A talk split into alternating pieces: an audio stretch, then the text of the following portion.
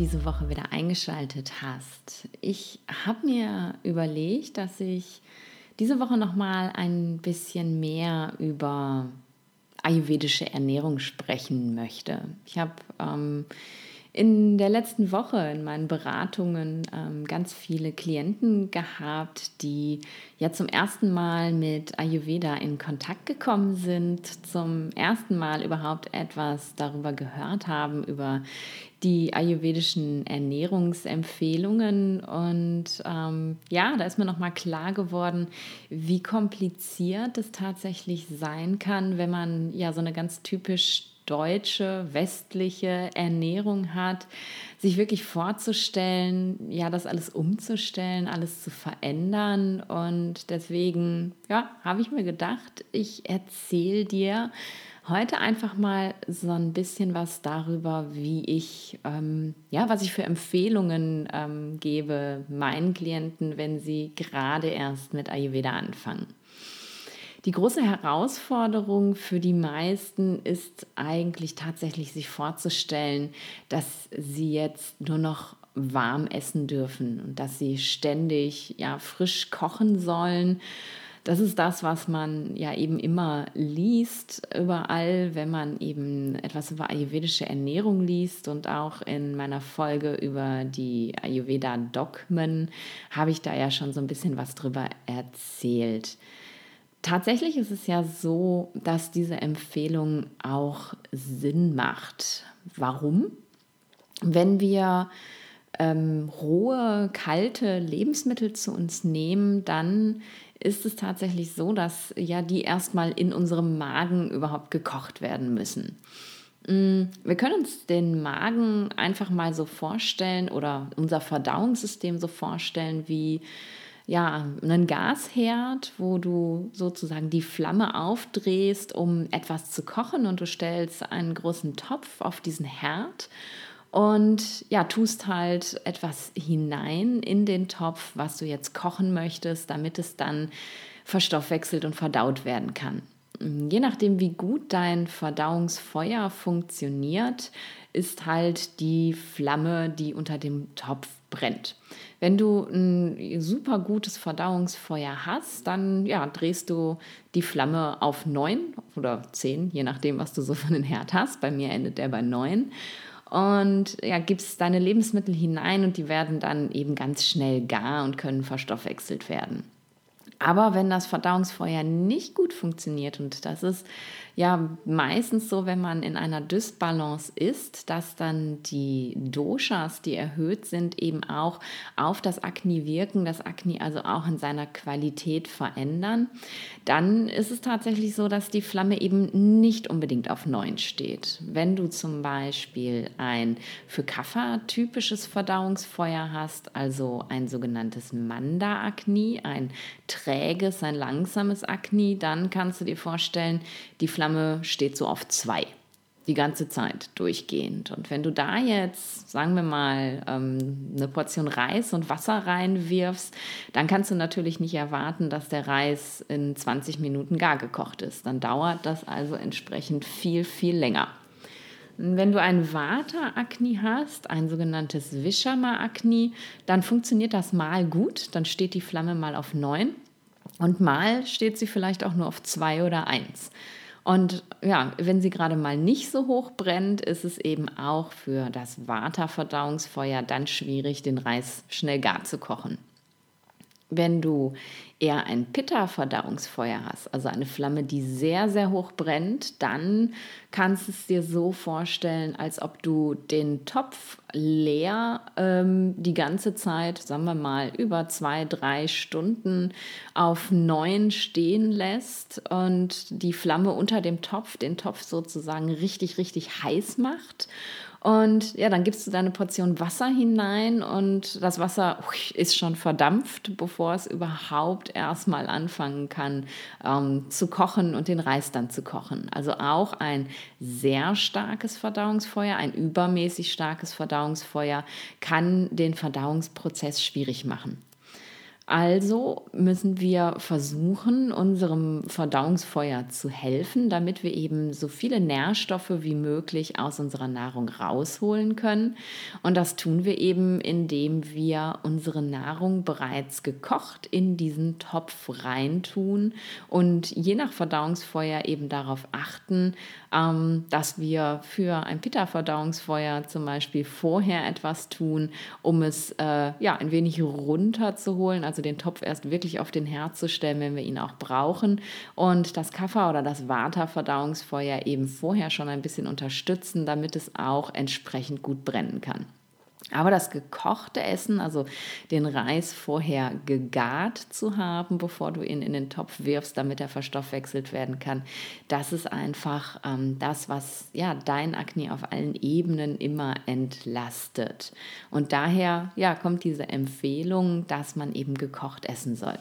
Aber wie, wie soll man das jetzt bewerkstelligen? Wenn du äh, noch nicht so viel mit Ayurveda zu tun hattest, hast du wahrscheinlich ein relativ typisch westliches Essen, typisch westliche Essgewohnheiten und frühstückst vielleicht Brot oder Brötchen oder Knäckebrot oder du isst ähm, Joghurt und mit Obst und ähm, mit Müsli oder Müsli mit Milch und tust vielleicht noch Obst rein. Also so Dinge, wo man aus ayurvedischer Sicht sagen würde, hm, ja, weiß ich nicht, ist vielleicht nicht die optimalste Lösung. Und dann hast du vielleicht auch ähm, ja, ein Abendbrot, was so aus einer Brotzeit besteht, je nachdem, wo du in Deutschland groß geworden bist. Es ist sehr, sehr typisch, auch zum Abendessen tatsächlich Brot zu essen. Oder ähm, das Gegenteil gibt es auch. Es gibt, ähm, ja, ich nenne es immer gerne Schlachtplatte. Es gibt zum Abendbrot unglaublich große Portionen, meistens noch mit viel Fleisch, ähm, denn das Abendbrot ist dann ganz häufig die Mahlzeit, wo die ganze Familie zusammenkommt und am Esstisch sitzt und dann will man es auch schön haben und dann wird halt ein großes, opulentes Mahl gekocht. Ähm, warum sind jetzt diese beiden Mahlzeiten, also Frühstück und Abendbrot, so wichtig? Warum reite ich da drauf rum? Das hat etwas mit den Dosha-Zeiten im Tag zu tun. Wenn du die Dosha-Uhr schon kennst, weißt du, was ich meine. Es ist tatsächlich so, dass wir eben die Doshas ja nicht nur in uns finden, sondern tatsächlich auch in den Tageszeiten. Also die Doshas finden sich in der Natur auch wieder und steigen über den Tag ab und an. Und es gibt eben dominante Tageszeiten für das jeweilige Dosha. Und die Zeit, in der wir gewöhnlich frühstücken und zu Abend essen, das ist die Kafferzeit. Und Kaffer oder diese träge Energie von Kaffer macht eben unser Verdauungsfeuer dann auch etwas träger. Wenn du jetzt ein Pitta-Verdauungsfeuer hast, das super hoch brennt, ist das vielleicht erstmal gar nicht so ein Problem, dass es ein bisschen träger wird. Aber hast du eine Vata oder eine Kapha-Verdauung und dann kommt diese träge Energie von Kapha hinzu, dann kann es eben sein, dass dein Verdauungsfeuer nicht so optimal funktioniert und du eben in diesen Situationen darauf achten solltest, dass deine Mahlzeiten möglichst leicht verdaulich sind. Also Brot zu frühstücken oder kaltes wie Joghurt mit Obst Obst zu frühstücken oder zum Abendessen Brot oder Schlachtplatte. Das sind aus ayurvedischer Sicht eben schwer verdauliche Mahlzeiten. Da hat das Akne wahnsinnig viel zu tun und wenn es ja gerade nicht so hoch brennt und die Kaffeeenergie auf Akne wirkt, dann kann es diese Mahlzeiten nicht ausreichend verdauen.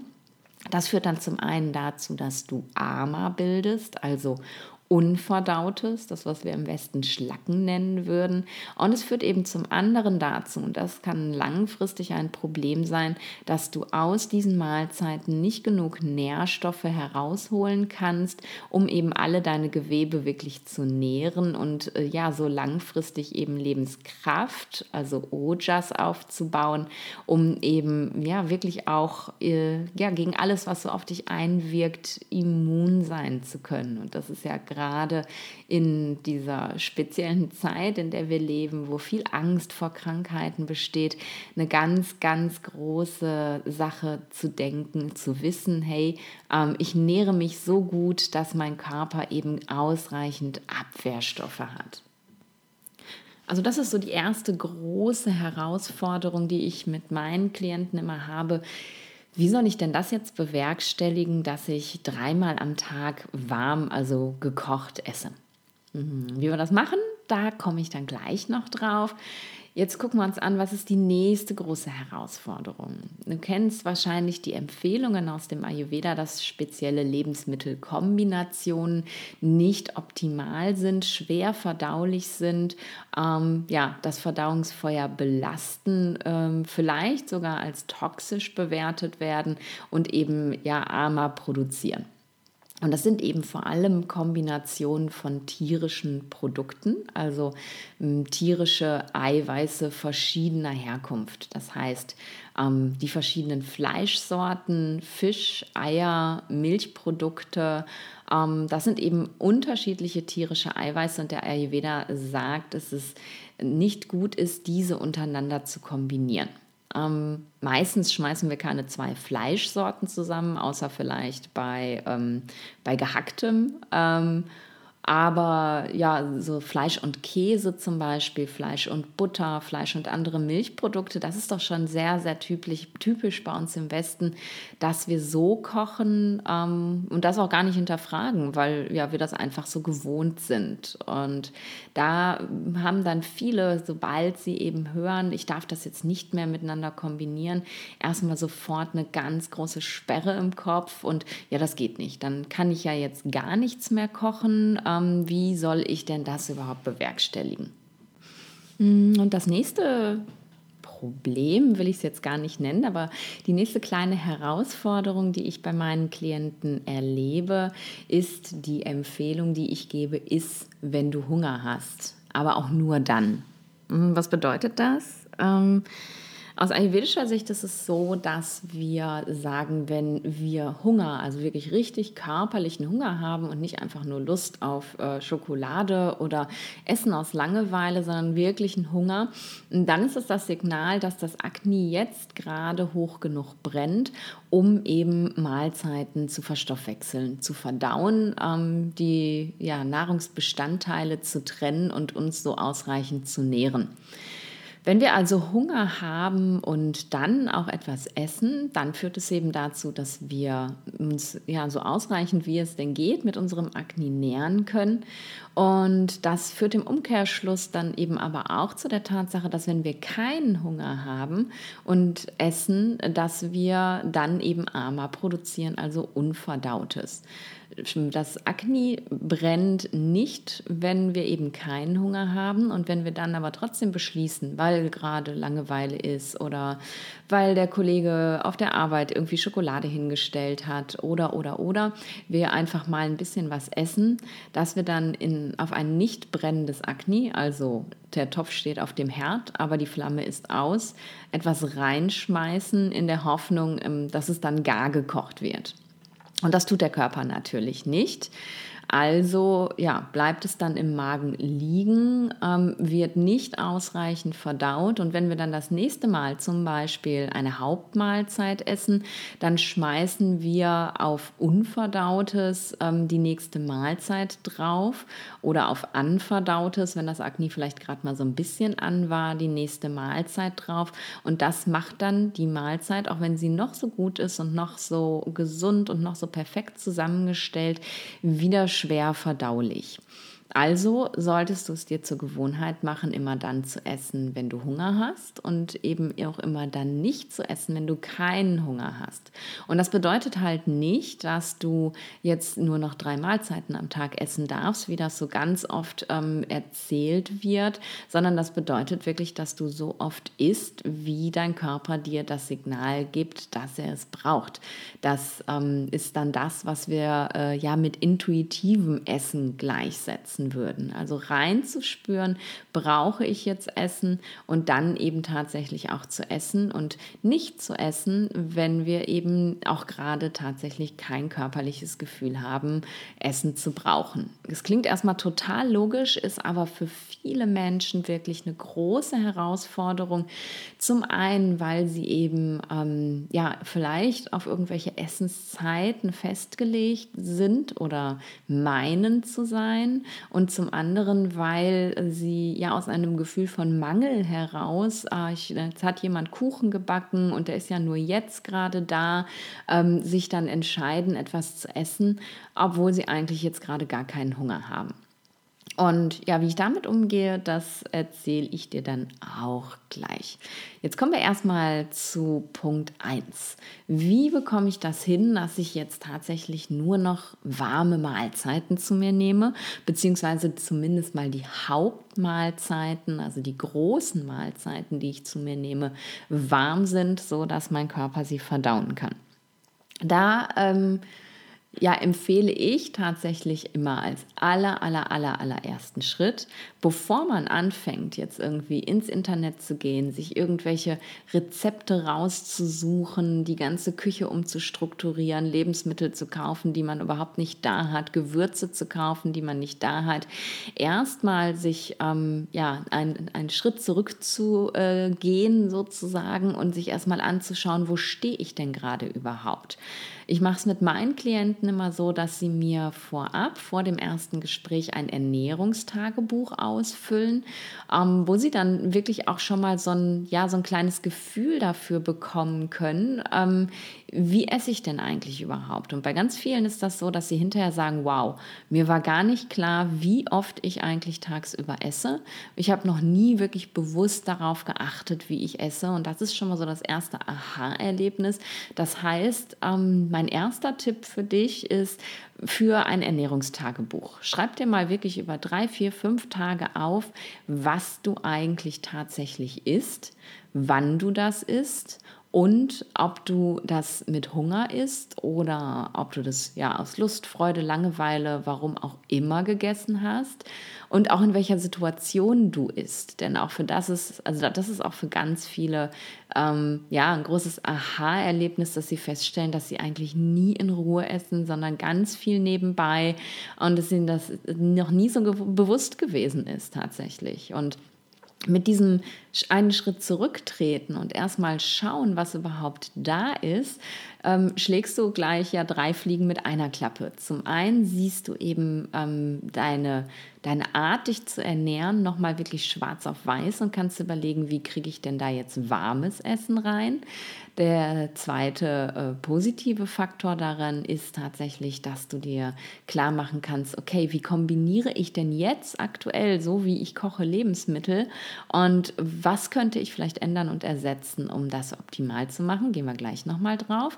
Und ähm, du siehst eben auch, wie oft du am Tag eigentlich isst, ohne dass du Hunger hattest. Ähm, und dann hast du eben auch schon einen guten Überblick über ja, meine dritte Empfehlung. Also es geht gar nicht darum, irgendwie sein Essen zu tracken, Kalorien aufzuschreiben oder sonst irgendwas, sondern erstmal nur so eine, so eine Status, so eine Ist-Zustandserhebung zu machen. Also dir wirklich klar zu machen, wie esse ich denn überhaupt, das Essen wieder so ein bisschen mehr in den Fokus zu rücken, in das Bewusstsein zu rücken und dir dann auch anzuschauen, welche meiner Mahlzeiten wäre denn jetzt die, wo ich am leichtesten etwas verbessern kann. Und es kann zum Beispiel das Mittagessen sein, bei dem du immer in der Kantine ähm, was Warmes und noch einen Beilagensalat isst. Das ist ähm, ja aus ayurvedischer Sicht auch keine gute Idee, weil du eben was Gekochtes mit was Rohem zusammenwirfst in den Magen. Und dann, wenn du dir jetzt deine Herdplatte wieder vorstellst und dein Akne brennt, sagen wir mal, du hast ein ganz gutes Akne und das Akne brennt halt gerade hoch und dann schmeißt du das Gekochte da rein und dann fängt es es an, das zu verstoffwechseln. Und dann schmeißt du die Rohkost oben drauf und dann muss sich das Akne entscheiden, was mache ich denn jetzt? Soll ich das gekochte was ja schon fertig zum Verstoffwechseln ist, jetzt verstoffwechseln oder soll ich die Rohkost kochen? Entscheidet es sich fürs Verstoffwechseln, dann bleibt die Rohkost halb gar liegen und stört die nächste Mahlzeit und erzeugt Ama. Entscheidet sich dafür, die Rohkost zu kochen und zu verstoffwechseln, dann verbrennt in der Zeit das gekochte Essen. Also auch äh, keine optimale Sache. Und vielleicht fällt dir auf, hey, ich kombiniere ständig rohes und gekochtes. Ich habe immer zwei Garstufen im Magen. Und dann ist das vielleicht dein, dein aller, allererster Schritt zu sagen, das lasse ich jetzt erstmal weg. Oder du siehst, ähm, ja, ich ähm, esse morgens eigentlich immer ähm, äh, sowieso schon Porridge, aber ich tue das Obst roh in das Porridge rein. Hm, ist vielleicht keine gute Idee. Ich kann ja mal versuchen, wie das ist, wenn ich das Obst direkt in den Topf rein tue ähm, und mitkoche. Also eben dann gekochtes Obst anstatt Rohkost zu haben. Oder du siehst eben beim Abendessen, ähm, ja, dass du nicht auf Brot verzichten kannst, dass Brot für dich total wichtig ist, das kann dir ja auch klar werden dadurch, und kannst dir dann aber überlegen, wie kann ich denn das Brot jetzt so für mich verändern, dass ich ähm, ja, es leichter verdaulich mache. Und das ähm, funktioniert relativ einfach, indem man eben dem Brot, das ja die Qualitäten trocken und kalt hat, einfach die Qualitäten äh, warm und feucht hinzufügt. Und ich mache das immer gerne, indem ich einfach mein Brot ähm, in einer Pfanne mit Olivenöl anbrate. Ich esse tatsächlich nur noch relativ selten Brot, aber manchmal kriege ich da so ein Jeeper drauf und dann kommt ein gutes Olivenöl in die Pfanne und dann brate ich das Brot da drin an und dann wird das Brot halt belegt. Ähm, und dann kann ich mein Brot essen und es ist aber trotzdem nicht mehr trocken und kalt. Viele ähm, geben die Empfehlung, man sollte sein Brot toasten. Aber wenn du dir jetzt vorstellst, du packst das Brot in den Toaster rein ähm, und holst es raus und in der Zeit bereitest du irgendwie schon mal den Tisch vor und dann legst du das Brot ähm, auf den Teller. Der Teller ist kalt ähm, und dann setzt du dich an den Tisch und fängst an zu essen. Ist dein Brot dann wirklich noch warm? Oder ist es schon wieder kalt geworden? Und wie hat sich die trockene Qualität des Brotes verändert? Es ist noch trockener. Es ist nicht feucht geworden durch das Toasten, sondern du machst es noch trockener. Also ist diese Empfehlung, Brot zu toasten, eigentlich keine gute. Es sei denn, ähm, du hast ganz viel Pitta in dir und möchtest äh, die ein bisschen trockene Qualität in dein Essen bringen, weil du zu ölig bist sozusagen. Äh, und dann kannst du natürlich das Brot abkühlen lassen, hast es getoastet ähm, und das ist dann äh, etwas besser für dein Pitta sozusagen. Aber wenn du jetzt ähm, wirklich warm gekocht sozusagen essen möchtest, dann ja, brat dir dein Brot doch einfach in Olivenöl. dann ist das schon gar nicht mehr ganz so ein großes Problem.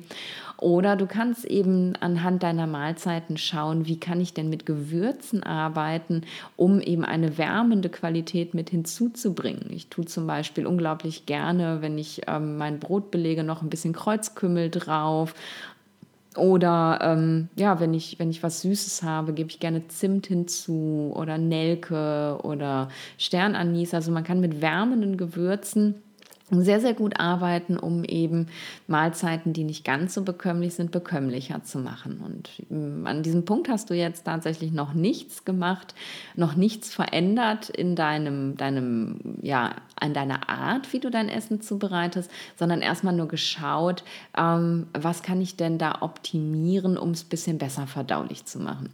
Wenn du wirklich feststellst, okay, ich esse total katastrophal, ich esse morgens, mittags, abends belegte Brötchen vom Bäcker ähm, mit äh, Kombinationen, die gar nicht gehen, dann ist es vielleicht so, dass du Schritt für Schritt die Mahlzeiten austauschen solltest. Und ich sage extra Schritt für Schritt, weil wenn du direkt mit allen drei Mahlzeiten anfängst, dann äh, führt es im Endeffekt dazu, dass du dich massivst überforderst und dann äh, ja gar nicht mehr, gar keine Lust mehr hast, weiterzumachen. Dann ist nach spätestens ähm, zwei Wochen ist, ist, der, ist der Ofen aus sozusagen. Dann hast du fertig mit Ayurveda und sagst, nee, so gut mir das vielleicht tun mag, aber das ist mir zu anstrengend, das kann ich nicht in mein Leben integrieren. Also nimm dir immer erstmal eine Mahlzeit am Tag vor und schau, wie kannst du sie ayurvedisieren sozusagen. Und da gebe ich meinen Klienten immer gerne ähm, ein, eine Idee mit, ähm, ein, ja, ein sogenanntes Baukastenprinzip. Ähm, wir sind es im Westen relativ gewohnt, dass wir so drei Komponentenmahlzeiten haben, also Fleisch, Sättigungsbeilage und Gemüse. Und äh, vielleicht kochst du auch schon gar nicht mehr so, aber viele, viele machen das tatsächlich noch. Und da darf man einfach so ein bisschen von wegkommen, indem man sich eben überlegt, wie kann ich Mahlzeiten noch kombinieren. Wenn wir jetzt uns so einen Baukasten angucken, dann haben wir eben in dem Baukasten immer eine ja, Gemüsekomponente äh, und da darf jedes Gemüse drin sein, was du dir vorstellen kannst. Dann haben wir in dem Baukasten eine Getreidekomponente, also sowas wie Reis, aber auch Nudeln, ähm, sowas wie Quinoa, also so Pseudogetreide, Couscous, Bulgur, Buchweizen, also alles, womit man theoretisch Essen kochen könnte. Polenta gehört da noch mit rein, Reisflocken. Ähm, ja, und dann hast du schon eine zweite Komponente von deinem Essen. Dann hast du die Ölkomponente. Also, mit welchem Öl kochst du? Ist es ein Sonnenblumenöl, ein Olivenöl, Sesamöl, Kokosöl? Da sind deiner Fantasie keine Grenzen gesetzt. Also alles, was du magst. Das ist ähm, ja immer wichtig, dass man das auch auf dem Schirm hat im Baukasten. Und dann ähm, hast du die Gewürzkomponente, wo du halt ja einfach unterschiedliche Gewürze immer vorrätig haben solltest, die du miteinander kombinieren kannst. Also was Kühlendes wie Koriander, was Wärmendes wie Ingwer, was Trocknendes wie Kurkuma, ähm, was Scharfes, also auch richtig Feuriges, Anregendes wie Chili oder Cayennepfeffer, ein gutes Salz. Ähm, das ist so deine, deine Gewürzkomponente. Oder bei den süßen Gewürzen eben Fenchel, Anis, ähm, Kardamom, Zimt, das äh, ja, gehört auch in die Küche mit rein. Und dann kannst du dir noch überlegen, was, was könnte ich noch für Komponenten ergänzen. Zum Beispiel die Hülsenfrüchte-Komponente. Wenn du nicht so viel Fleisch isst, ähm, solltest du halt gucken, dass du viele Hülsenfrüchte isst, um eben ja an, an dein, deine nährende Komponente zu kommen, weil Gemüse allein nähren eben nicht genug. Und da hast du Sachen wie Linsen, Bohnen, Kichererbsen, Dahl, also ähm, in irgendeiner Art und Weise verarbeitete Linsen oder Bohnen, die sind dann meistens geschält und halbiert. Dahl gibt es in ganz vielen unterschiedlichen Ausführungen. Das, was die meisten kennen, ist Mungdahl, also halbe geschälte Mungobohnen, aber da gibt es noch ganz viele verschiedene und da darf man eben auch mit experimentieren. Mm, und dann gibt es noch so zusätzliche Komponenten wie zum Beispiel Tahin, also so ein, ein Sesammus, mit dem man äh, ja ganz großartig arbeiten kann, um zum Beispiel Soßen zu machen. Ähm, Tomatenmark oder Tomaten aus der Dose, wenn du das magst. Ähm, das ist auch noch eine Komponente, mit der du experimentieren kannst. Ähm, Sojasauce finde ich auch sehr, sehr gut und gibt es in ganz vielen verschiedenen Varianten, je nach Geschmack. Wenn du es ein bisschen süßer magst oder dir immer die süße Komponente im Essen fehlt, ähm, gibt es eine indonesische Sojasauce, die ist ein bisschen süßer. Mm, dann hast du noch Komponenten wie Tofu, Seitan, ähm, Tempeh, also ja noch zusätzliche nährende Komponenten, wenn du die gut vertragen kannst. Und das sind so deine Baukastenkomponenten ähm, und du ähm, hast eben diese verschiedenen Bestandteile und kannst dir einfach aus diesem Baukasten immer was Neues zusammenbauen. Also du nimmst eine, eine Hülsenfrucht, ein Gemüse, äh, eine, eine Gewürzkombination, ein Öl und ähm, was haben wir jetzt noch vergessen? Ah, genau, vielleicht eine Getreidekomponente noch dazu. Und das schmeißt du dann alles in die Pfanne oder in den Topf und lässt daraus einfach etwas entstehen. Und dann kannst du so One-Pot-Gerichte damit zaubern, also Eintöpfe, hätte man das früher genannt. Heute sagt man One-Pot-Gerichte. Du kannst ähm, Suppen damit machen, du kannst ähm, Reis mit Gemüse, also so gebratenen Reis machen oder gebratene Nudeln, ähm, ganz normale Nudeln mit, mit Tomatensauce und Gemüse. Also da, ja, da sind deiner Fantasie im Endeffekt keine Grenzen gesetzt. Und wenn du einmal damit anfängst, mit diesen Komponenten zu arbeiten, dann kannst du sie einfach auch mal untereinander austauschen und gucken, was dabei rauskommt. Ähm, mein, mein Basisrezept, äh, also ich erfinde auch nicht immer wieder die ayurvedische Küche neu, mein Basisrezept ist tatsächlich genau das, dass ich ähm, in Öl meine Gewürze ähm, anröste, dann schmeiße ich die Gemüse drauf und meistens fällt die Entscheidung einfach auf die Gemüse, die ich gerade da habe. Ähm, da belege ich mir gar nicht groß was, sondern was ist gerade im Kühlschrank und muss weg. Und dann ähm, überlege ich mir eine, ähm, eine Getreidekomponente. Ich arbeite gerne, wenn es schnell gehen muss, mit Reisflocken oder mit ähm, Couscous, weil das braucht definitiv nicht lange. Oder mit ähm, so Reisnudeln, die sind auch relativ schnell gar. Und die schmeiße ich dann einfach mit in meine Pfanne rein. Dann kommt da ein bisschen Wasser drüber, ähm, damit das eben ja, die Flocken oder eben das Couscous oder die Nudeln so ein bisschen Wasser aufnehmen und ziehen können. Und dann kommt da ähm, ein bisschen Tahin Rosmarin obendrauf oder vielleicht ein bisschen Tomatenmark oder so, je nachdem, wo ich Lust drauf habe. Dann hat man ja so eine Art Soße und ähm, dann ist mein Essen fertig. Und da kannst du dann austauschen. Du kannst Reis reinwerfen, du kannst dann Nudeln reinwerfen, Mie-Nudeln, also schnell kochende asiatische Nudeln. Du kannst einfach alles ähm, immer wieder neu erfinden und es schmeckt jedes Mal anders, weil du eben unterschiedliche Bauklötze in dem jeweiligen Baukasten hast, die du einfach für dich nutzen kannst.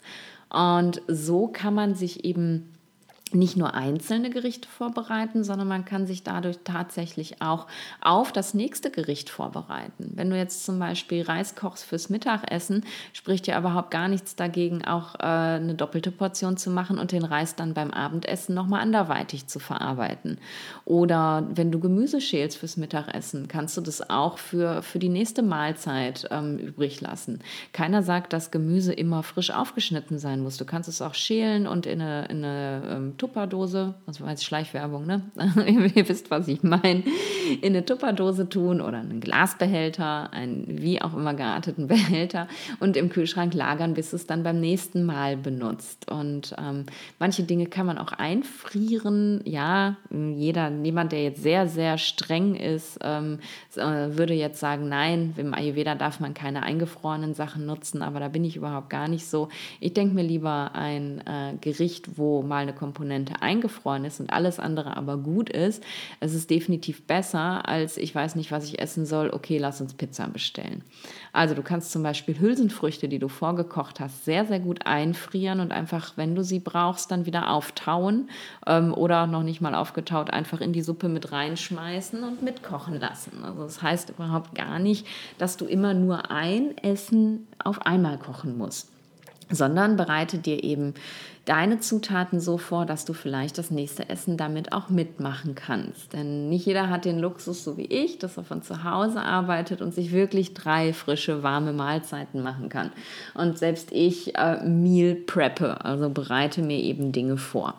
Mm, und du kannst es dir auch in der ähm, in der Herstellung der Sachen einfach machen. Es gibt ähm, ja total tolle Hilfsmittel, Reiskocher für die Mikrowelle. Ja, auch da schimpfen jetzt manche Ayurvedis vielleicht wieder, dass man ähm, Mikrowellen nicht benutzen darf. Ich tue das. Ich liebe meinen Reiskocher für die Mikrowelle. Der kocht nämlich den Reis, ohne dass ich daneben stehen muss, einfach in zwölf Minuten fertig. Und in der Zeit kann ich andere Sachen vorbereiten und muss mich nicht um den kochenden Reis kümmern. Meiner kocht übrigens auch Kartoffeln, habe ich mal rausgefunden. Ich habe sie einfach mal reingeschmissen und habe geguckt, was passiert. Also einfach geschälte Kartoffeln, bisschen Wasser unten rein und ähm, dann in die Mikrowelle und dann sind die Kartoffeln gekocht. Also man kann sich da definitiv ähm, ja auch mit, mit Sachen helfen. Es gibt so Omelette-Maker für die Mikrowelle, wo man einfach Gemüse und Ei reinschlägt und äh, das in die Mikrowelle tut und dann kommt da ein Omelette bei raus. Ähm, man muss es sich einfach gar nicht so schwer machen, sondern kann sich wirklich überlegen, ähm, wie, wie kann ich mich da unterstützen wenn ich dann doch mal schnell was brauche.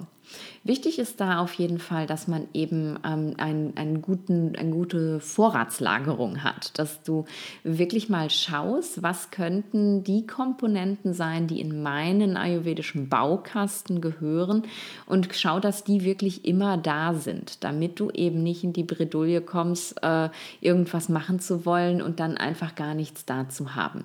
Ich habe mal für meine Klienten ähm, so eine kleine Liste zusammengestellt, äh, so die Ayurveda Vorratsliste Liste. Ähm, und ja, wenn du magst, teile ich die total gerne mit dir und ähm, dann, ja, schreib mir doch einfach eine Bewertung ähm, auf iTunes. Äh, da würde ich mich total freuen. Und schick mir davon einen Screenshot und dann schicke ich dir meine Ayurveda-Vorratsliste. Das ist doch ein cooler Deal, oder? Ähm, genau. Also Vorratslagerung, Meal Prep, überlegen, wie kann ich eben vorbereiten, damit ich nicht äh, ja, nach Hause komme und dann erstmal überlegen muss, was kann ich denn überhaupt kochen. Und dann kommen wir eben zur nächsten Sache, zu den Nahrungsmittelkombinationen. Also wie kann ich denn ähm, mein Essen so kombinieren, dass es aus ayurvedischer Sicht gut verdaulich ist? Weil es gibt eben, ja, die meisten Menschen in Deutschland, die eben nicht so kochen, dass es gut verdaulich ist. Die Veganer unter uns, ähm, die haben es da relativ einfach, wenn sie nicht, ähm, ich nenne es immer Pudding-Veganer sind, also nur verarbeitete Lebensmittel essen. Ähm, bei denen ist das, ja, das Gros der Kombination eigentlich kein Problem, denn ähm, ja, wir haben halt keine äh, tierischen Eiweiße, auf die wir aufpassen müssen. Das heißt, wir können einfach wild alles untereinander kombinieren. Wir müssen halt nur gucken, dass wir nicht roh und gekocht kombinieren und dass wir möglichst eben kein, ähm, kein rohes Obst mit, äh, mit Joghurtersatzprodukten kombinieren, weil auch Joghurtersatzprodukte sind eben fermentiert, haben damit eben also auch ähm, ja, Bakterien, die säurebildend sind und wenn das mit der Fruchtsäure zusammenkommt, dann gärt das. Also auch äh, Soja, Kokos, sonst irgendwas für einen Joghurt ist jetzt nicht, ähm, ist kein Ersatz äh, für, für einen normalen Joghurt, wenn du rohes Obst essen möchtest. Das macht dir auf jeden Fall klar. Aber wenn du jetzt nicht vegan leben solltest, wie funktioniert denn das dann? Auch da sage ich meinen Klienten immer, fang nicht an, neue Sachen zu kochen, wenn du schon warm kochst, aber nur Probleme mit den Kombinationen hast, sondern schau dir dein Rezept, also wie kochst du dein Essen an und überlege dir, wie könntest du das jetzt ähm, so verändern, dass es aus ayurvedischer Sicht tatsächlich gut möglich, gut verdaulich ist. Und meistens ist es ja nur so, dass man vielleicht nur eine Komponente rausnehmen muss, weil es sind häufig Kombinationen mit Milchprodukten und Fleisch, die wir im Essen Essen haben, äh, die dann nicht mehr gut funktionieren. Und ähm, dann musst du halt nicht aufhören, diese, diese Mahlzeit zu kochen, sondern du kannst dir überlegen, wie kann ich das ayurvedisieren, indem ich ähm, vielleicht das Milchprodukt gegen ein Milchersatzprodukt austausche. Es gibt mittlerweile ganz tolle ähm, Hafermilchersatzprodukte, ähm, die auch zum Beispiel Sahne ersetzen können, die wirklich nicht hochverarbeitet sind, ähm, die äh, ja, da, wo die man einfach anstatt der Sahne mit reintut. Oder wenn du mit Eiern ähm, etwas machst, gibt es ähm, in den meisten Bioläden ähm, Eiersatz. Ähm, das ist auch nicht so krass verarbeitet. Ähm, und das kannst du eben anstatt äh, des Eis, kannst du einfach dieses Pulver anrühren und mit in den Kuchen oder in das Brot mit reintun. Und es gibt noch ganz, ganz viele verschiedene andere Möglichkeiten aus der veganen Ernährung, wie kann ich eben irgendwelche Lebensmittel austauschen. Mm. Da kannst du dich einfach mal, ja, anstatt nach ayurvedischer Ernährung zu suchen, google doch einfach mal nach veganer Ernährung und such dir da Tipps raus, wie kannst du die Komponenten, die tierischen Komponenten, die du normalerweise im Essen hast, am besten ersetzen. Und du musst sie ja nicht beide ersetzen, sondern nur eine, damit dein Essen wieder harmonisiert. Es gibt so ein paar Sachen, ähm, da sagen die Leute dann, ja, aber ich kann auf den Geschmack nicht verzichten, wie jetzt zum Beispiel Butter. Ähm, es gibt auch äh, gute Butterersatzprodukte in vegan tatsächlich, die schmecken ganz genauso. Bei Käse ist es ein Problem, das gebe ich zu. Es gibt eigentlich keine veganen Käse, die wirklich wie Käse schmecken. Ich nutze die auch nahezu nie, ganz, ganz selten kriege ich mal irgendwie so ein Jeeper. Es gibt ein... Ähm, einen veganen Feta von einer Marke, die ich sehr mag. Ähm, hin und wieder kriege ich da mal so einen Hau und muss mir so einen veganen Feta holen im Sommer, wenn ich wirklich Lust habe ähm, auf was, was Kühles. Und den kann man auch toll übrigens verkochen und verbacken, in die Quiche machen und so. Aber ich möchte jetzt keine Schleichwerbung hier machen, deswegen nenne ich die Marke auch nicht. Ähm, aber es ist halt, ja, Käse ist vielleicht ein Problem, aber dann lass den Käse drin und guck, was, wie kannst du das andere Produkt ersetzen. Es ist ähm, häufig gar nicht so eine große Herausforderung, wie man denkt. Und ganz schnell hast du dann wirklich Nahrungsmittelkombinationen beachtet, ohne dass du deine Art zu kochen komplett verändern musstest. Denn das ist halt ähm, ganz, ganz wichtig, dass du dir da keinen Stress erzeugst und jetzt nicht vollständig ähm, ja, alles umkehrst, was du vorher gewohnt warst in der Küche, dann wirst du ganz schnell die Freude dran verlieren. Fang lieber mit kleinen Schritten an, bleib bei deiner Ernährung, deiner Art zu kochen und ändere nur kleine Sachen ab. Und vielleicht ändert sich mit der Zeit deine Art zu kochen, ganz von, von ganz alleine, aber für den Anfang reicht das vollständig aus, dass du eben nur guckst, wie kann ich mein Essen, das ich sowieso schon koche, ayurvedisieren.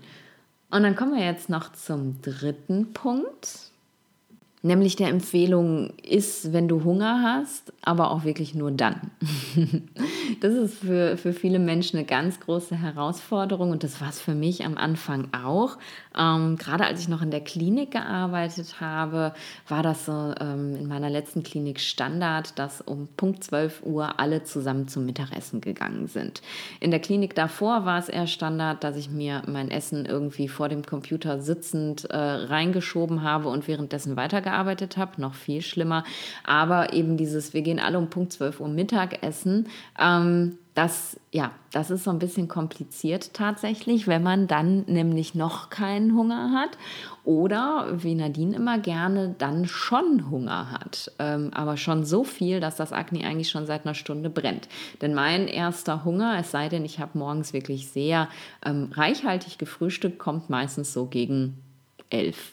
Und ähm, ja, das passte dann nicht mit der Stunde warten, bis es Mittagessen gab. Also bin ich immer entweder voll hungrig zum Mittagessen gegangen oder ich habe äh, mir vorher um elf, wenn der Hunger kam, noch eben schnell was reingestopft irgendwo, was ich gerade gefunden habe, damit ich es irgendwie bis zwölf aushalte, bis Mittagszeit ist. Und was habe ich dann dadurch gemacht? Ich habe ähm, ja, mir was reingestopft, das musste dann verdaut werden. Ähm, da war mein Körper gerade noch so mit beschäftigt. Und dann habe ich ohne Hunger nochmal was draufgeschmissen, weil dann war ja Mittagszeit. Und dann habe ich zwei Garstufen im Magen gehabt, also konnte ich meine Mahlzeit nicht ausreichend verdauen. Schlechte Idee. Mm, und irgendwann habe ich dann tatsächlich angefangen, Mittag zu essen, wenn ich Hunger bekomme. Also um elf, manchmal um halb zwölf, meistens definitiv nicht um zwölf und habe dann eben mein Mittagessen vorher schon gegessen und habe dann mit den Kollegen eben nicht mehr mitgegessen. Und das ist meistens jetzt auch nicht so eine große Herausforderung, sein Essen einfach vorher schon zu essen und die Pause früher zu machen. Es gibt Leute, da ist es schwierig äh, im Job, die Pausen ja, vorzuziehen, aber es gibt kein Gesetz, in dem drin steht, dass die Mittagspause zu einer bestimmten Uhrzeit gemacht werden muss. Das ist einfach eher so eine, ähm, so eine soziale Vorgabe, nach der wir uns richten. Wenn die anderen Kollegen essen, esse ich auch. Und ähm, manchmal oder ja, häufig ist es sowas, ähm, dass man dann das Gefühl hat, wenn man nicht mit den anderen Kollegen mit ist, dass man sich irgendwie nicht, ähm, nicht sozialisiert dass die anderen jetzt irgendwie denken, man würde sich von denen zurückziehen, man würde äh, mit denen nichts zu tun haben wollen. Aber wenn man das ganz klar verbalisiert und sagt, hey, ähm, ich möchte da mehr auf meinen Bauch hören, weil mir tut das nicht gut, so lange nichts zu essen oder eben schon so früh zu essen, weil ich kriege eigentlich immer erst um 1 Uhr Hunger, ähm, dann wird einem da, glaube ich, keiner böse sein. Und wenn man eben flexible Arbeits, flexiblere Arbeitszeiten hat, dann kann man ja trotzdem mit den Kollegen auch äh, an den Mittagstisch gehen und kann, wenn man schon gegessen hat oder wenn man erst später isst, sich hinsetzen und mit denen einfach trotzdem quatschen. Zehn Minuten, Viertelstunde und dann wieder zum Arbeitsplatz zurückgehen und sich dann eben später sein Essen machen oder schon gegessen haben. Also da spricht überhaupt gar nichts gegen. Und ich bin, äh, mir liegt es total am Herzen, so diese, diese strengen Konventionen Konzeptionen von Frühstück, Mittag, Abendessen mal aufzulösen und zu sagen, hör auf deinen Bauch. Und isst dann, wenn du Hunger hast ähm, und isst eben nicht, wenn du keinen Hunger hast. Also Wer sagt denn, dass morgens um 8 Uhr gefrühstückt werden muss, mittags um 12 Mittagszeit ist und abends Essenszeit irgendwie um 18.30 Uhr ist? Warum kannst du nicht so essen, wie es sich für dich gut anfühlt? Warum kannst du nicht, ähm, keine Ahnung, 20 Minuten früher zur Arbeit kommen äh, und dafür aber deine Frühstückspause auf der Arbeit machen, wenn die nicht sowieso in deine Arbeitszeit eingeplant ist? Ähm, warum kannst du nicht dein, dein Abendessen schon viel früher essen oder warum kannst du nicht einfach vier Hauptmahlzeiten am Tag haben, wenn dein Körper danach verlangt? dass ähm, es gibt nichts den, und niemanden, der vorschreibt, dass du drei Hauptmahlzeiten haben musst.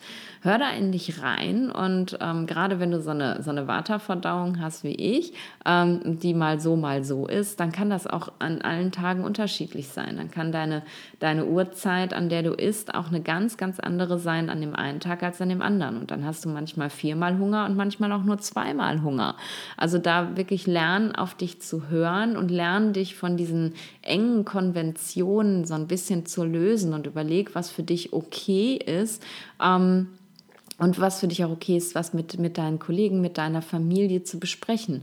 Auch dieses, ja, ich muss ja immer abends so lange warten, bis alle zu Hause sind und dann kann ich erst essen.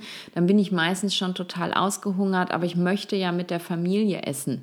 Ist es denn wirklich das Essen mit der Familie, was so schön ist und so positiv ist, was so sozialisierend ist? Oder ist es nicht vielleicht das Zusammensitzen mit der Familie? Kannst du nicht schon eine Stunde vorher gegessen haben, wenn du großen Hunger hattest und ähm, dich einfach mit einem Tee dazusetzen und einfach nur einen Tee mit deiner Familie trinken? Wer sagt denn, dass ihr gemeinsam essen müsst, um euch gegenseitig klarzumachen, dass ihr euch liebt. Also für mich ist es kein Liebesbeweis, wenn mein Freund mit dem Essen auf mich wartet. Ganz im Gegenteil. Ich sage ihm immer, ist, wenn du Bock hast und warte bitte gefälligst nicht, wenn ich Hunger bekomme. Und andersrum warte ich auf ihn auch nicht. Ähm, ja, das ist einfach so und es ist eben, es ist kein Liebesbeweis, wenn du nicht auf deinen Bauch hörst. Ganz im Gegenteil, es ist ein viel größerer Liebesbeweis, wenn du dich um dich selber kümmerst, weil dann hast du nämlich auch die gesundheitlichen Kapazitäten, dich um andere zu kümmern. Das ist super, super wichtig, finde ich. So, und jetzt kommt noch die Sache mit den Zwischenmahlzeiten dazu, die wir ganz gerne mal ohne Hunger zu uns nehmen. Und das waren bei mir tatsächlich meistens die Situationen auf der Arbeit, wo mal wieder Krankenhaushalt, irgendjemand Geburtstag hatte, Abschied gefeiert hat, Einstand gefeiert hat, sonst irgendwas gefeiert hat und einen Kuchen, Kekse, Gebäck, sonst irgendwas mitgebracht hat und ich es dann einfach nicht lassen konnte, das zu essen. Mm, was ich ganz, ganz spannend gefunden habe, war dann, dass es mir, als ich selber angefangen habe, vegan zu leben, und ich lebe ja aus ethischen Gründen vegan, dass es mir überhaupt nicht mehr schwer gefallen ist, ähm, den, das Stück Kuchen nicht zu essen. Die meisten Kuchen kann ich ja nun mal einfach nicht essen, weil ja immer Milch oder Eier oder sonst irgendwas drin ist. Und dann zu sagen, hey, nee, danke, ähm, du weißt ja, ich lebe vegan, ähm, ich finde es super nett, dass du was mitgebracht hast, aber ich möchte wirklich nicht nicht. Ähm, da ist mir nie einer böse gewesen, ganz im Gegenteil. Ähm, haben alle mal gesagt, ja, gar kein Thema und ähm, ist ja cool, erzähl mal. Mm. Und da habe ich mir immer gedacht, ähm, bei mir kam ja das Vegane eher und dann das Ayurvedische, äh, es wäre doch auch kein Problem, jemandem zu sagen, hey, ähm, super nett, dass du was mitgebracht hast, aber ich lebe ayurvedisch und ähm, das passt jetzt gerade überhaupt gar nicht in meinen Plan, weil ich habe nämlich gerade gar keinen Hunger. Ist doch genau das Gleiche, oder? Eigentlich. Und ich wette mit dir, dass keiner darauf reagieren würde und sagen würde, äh, jetzt ist aber doch mal ein Stück, was für ein Quatsch. Nee, macht ja keiner, wenn du vegan lebst und wird auch keiner machen, wenn du sagst, ich habe ähm, ja eine andere Vorstellung vom Essen. Und du kannst ja auch sagen, hey, darf ich mir denn ein Stück mitnehmen? Ich würde das dann später essen, wenn ich Hunger bekomme das, ähm, ja, da wird, glaube ich, keiner was gegen haben. Also du musst dir das nicht reinstopfen, nur weil das jetzt gerade angeboten wird. Nimm dir doch ein Stück mit und, und ist es einfach, wenn du Hunger hast. Sei dir das Ganze doch einfach wert. Und was ich finde, was man sich noch klar machen darf, ist eben, warum essen wir dieses ganze Süßzeug, diese ganzen Snacks zwischendurch. Und da lade ich dich auch ein, nochmal wirklich genau hinzugucken, dich mal ein paar Tage zu beobachten und zu gucken, was sind die Gründe, dass du isst, wenn du in dieser Situation keinen Hunger hast. Ist es Gewohnheit? Ist es Langeweile? Ist es Frust? Ist es Freude? Ist es Trauer? Oder isst du vielleicht, den Gedanken nimm ruhig mal mit, isst du aus einem Gefühl des Mangels heraus? Denn das ist etwas, was ich ganz, ganz lange auch gemacht habe. Ich habe ganz oft Dinge gegessen, weil ähm, wer weiß, wann ich sie nochmal bekomme. Ne? Wenn jemand so einen richtig tollen Kuchen gebacken hat, der super lecker war, dann habe ich auch gerne noch mal ein zweites Stück genommen, obwohl ich bei dem ersten schon keinen Hunger hatte, weil wer weiß, wann ich so einen tollen Kuchen noch mal bekomme. Mm, und das ist halt so ein, so ein Mangeldenken. Und äh, wenn wir lernen, eben aus der Fülle heraus zu denken ähm, und sich ja uns überlegen, dass wir in einer Welt leben, in der wir immer alles verfügbar haben, dann, ähm, ja, da müssen wir uns keine Sorgen machen, irgendwas essen zu müssen, weil wir es vielleicht nie wieder bekommen, sondern dann kann ich einfach die Kollegin fragen, boah, dein Kuchen, der sieht so lecker aus, kannst du mir das Rezept geben? Ich habe zwar jetzt keinen Hunger, aber ich würde den total gerne irgendwann mal nachbacken ähm, und dann ist schon gar kein Mangel mehr da, weil du kannst diesen Kuchen immer wieder selber erzeugen und gerade bei gekauften Sachen ist es noch viel intensiver, ne? bei irgendwelchen Schokoladen oder anderen Süßigkeiten, die kannst du dir immer wieder kaufen, du musst die nicht nicht essen, weil du jetzt denkst, oh mein Gott, ich bekomme das nie wieder. Und das, äh, ja, den Gedanken nimm gerne mal mit. Isst du vielleicht auch aus einem Gefühl von Mangel heraus und überleg dir, wie könntest du in der Situation Fülle erzeugen? Also dir wirklich klar machen, ähm, du lebst in der Fülle, du hast alles zur Verfügung, du kannst dir alles kaufen, nachbacken oder was auch immer. Du musst es jetzt nicht essen. Also sei dir das wirklich wert und überleg mal. So, jetzt habe ich dir mal aus der Hüfte raus ganz viel erzählt, was ich meinen Klienten so empfehle, wenn so diese inneren Widerstände hochkommen bei der Ernährung. Und ich hoffe, ich habe jetzt wirklich auch alles erzählt. Ich hatte äh, kein Skript, das heißt, ich habe jetzt einfach mal so losgeplappert. Und das waren aber so die Dinge, die mir ja direkt in den Kopf gekommen sind beim Plappern. Und ich glaube, das sind so die wichtigsten Punkte. Für mich aber die aller, aller wichtigste Take-Home-Message für dich ist tatsächlich, nimm dir erstmal Zeit zu beobachten, was da ist. Und da mach dir gerne die Mühe und schreib dir das wirklich auf, um dir das einmal vor Augen zu führen. Wie esse ich eigentlich? Wann esse ich eigentlich? Warum esse ich eigentlich? Esse ich mit Hunger oder esse ich ohne Hunger? Damit du wirklich so einen Status quo hast und weißt, wovon, von welchem Punkt gehe ich tatsächlich los. Und dann geh Schritt für Schritt. Mach winzig kleine Babyschritte, die, die dir leicht fallen. Vielleicht ist es nur ein Gewürz, das du neu integrierst. Vielleicht ist es nur ein Produkt, was du neu hinzunimmst. Aber mach winzig kleine Schritte. Lass dir Zeit in der Umstellung. Wenn du alles auf einmal änderst, dann machst du nur Stress. Wenn du winzig kleine Veränderungen machst, dann fällt das leicht und dann wird es dir eben auch leicht fallen, auf Dauer dabei zu bleiben. Denn, und das sage ich ganz häufig, Ayurveda ist keine Diät, Ayurveda ist eine Lebensphilosophie. Und Ayurveda wirkt nur, wenn wir es auch genauso benutzen. Ayurveda ist für das ganze Leben gedacht und nicht nur, um jetzt mal eben schnell ein Problem zu beheben und danach wieder wieder umzustellen und zu sagen, ja, jetzt kann ich wieder so weitermachen wie vorher. Denn dann bist du auch ganz schnell wieder genau da, wo du vorher gewesen bist. So, ich hoffe, das hat dir ähm, vielleicht ein bisschen geholfen, so in deiner Planung, wie du deine Ernährung umstellen kannst? Und wenn ja, dann würde ich mich mega darüber freuen, wenn du mir auf Instagram oder Facebook unter den Posts zu dieser Podcast-Episode ähm, drunter schreibst, was für dich so der beste Tipp gewesen ist in der Umsetzung. Oder wenn du noch zusätzliche Tipps hast, wenn du die einfach auch mit uns teilst. Lass ähm, uns da einfach mal so ein bisschen drüber diskutieren, wie, ja, wie kannst du Ayurveda leicht in dein dein Leben integrieren? Wie kann die ayurvedische Ernährung für dich leichter werden?